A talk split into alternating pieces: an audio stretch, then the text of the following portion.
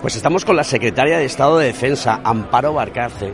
Lo primero, enhorabuena por uh, esta continuidad eh, al frente de la Secretaría de Estado.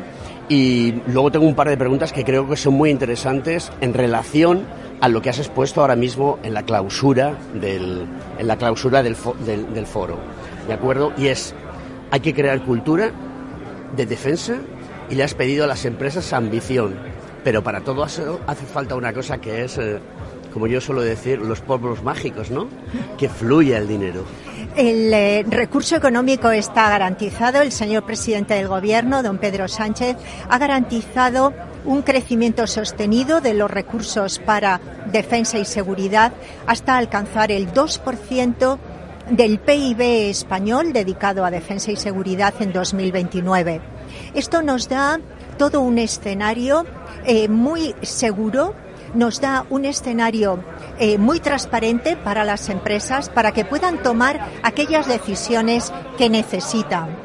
Nosotros, además, eh, tenemos la prueba del algodón. En 2023 hemos incrementado el presupuesto de defensa en un 26%. Y esto tiene que ir unido a una respuesta también por parte de las empresas. Nosotros hemos pedido ambición. Pedimos ambición sobre todo porque el recurso económico tiene que ir a más inversión en las factorías.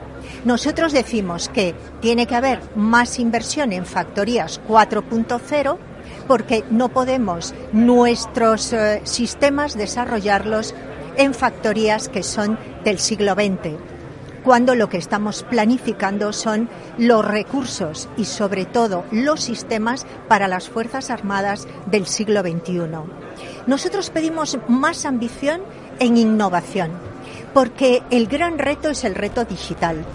Tiene que haber una gran transformación tecnológica. Esa transformación tecnológica es lo que marca el crecimiento de nuestras Fuerzas Armadas, sus capacidades, pero también de la tecnología. Y para ello tiene que haber captación de talento, más ambición a la hora de contratar, sobre todo ingeniería, porque es el talento, la innovación, la I más de más lo que marca la diferencia. Nosotros necesitamos una base industrial amplia sobre la que tengan la seguridad que la inversión es la que eh, marca el camino de la OTAN y para ello las empresas tienen que estar a la altura. Por eso pedimos ambición, porque va a haber muchos recursos, pero necesitamos que las empresas respondan en tiempo y con presencia de la industria española. Porque Marca España. Marca España. Y por eso hemos invitado a las empresas españolas y allá donde no sea posible, consorcios en los que estén presentes empresas españolas. ¿Qué llamamiento harías a um, los jóvenes de este país? y sobre todo a las mujeres de este país para que se enrolen en el mundo de contribuir a la defensa.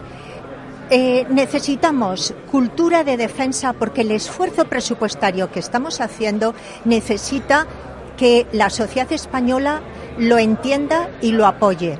La cultura de defensa es que la sociedad española perciba que sus derechos, sus libertades están garantizadas con una política de seguridad y defensa de España, de Europa y de los socios atlánticos. Entonces, si esto lo tenemos garantizado, desde luego no podemos dejar a nadie al margen las mujeres tienen que dar el paso para incorporarse a la industria de defensa porque la industria de defensa es sobre todo una industria muy basada en la ingeniería y necesitamos más vocaciones STEM, más mujeres en ingeniería, en ciencias, matemáticas y lo estamos consiguiendo. Pero todavía tiene que haber un mayor esfuerzo y nuestros jóvenes formarse en formación profesional, pero también en ingeniería. Amparo, espero poder tener la ocasión de volver a entrevistarte y que las cosas vayan por el buen camino, que es lo que todos necesitamos. Muchas gracias por estar en los micrófonos de Capital Radio. Muchísimas gracias por la oportunidad que me dais de explicar aquello que tanto nos interesa, que es la seguridad y defensa de España. Gracias. Muchas gracias.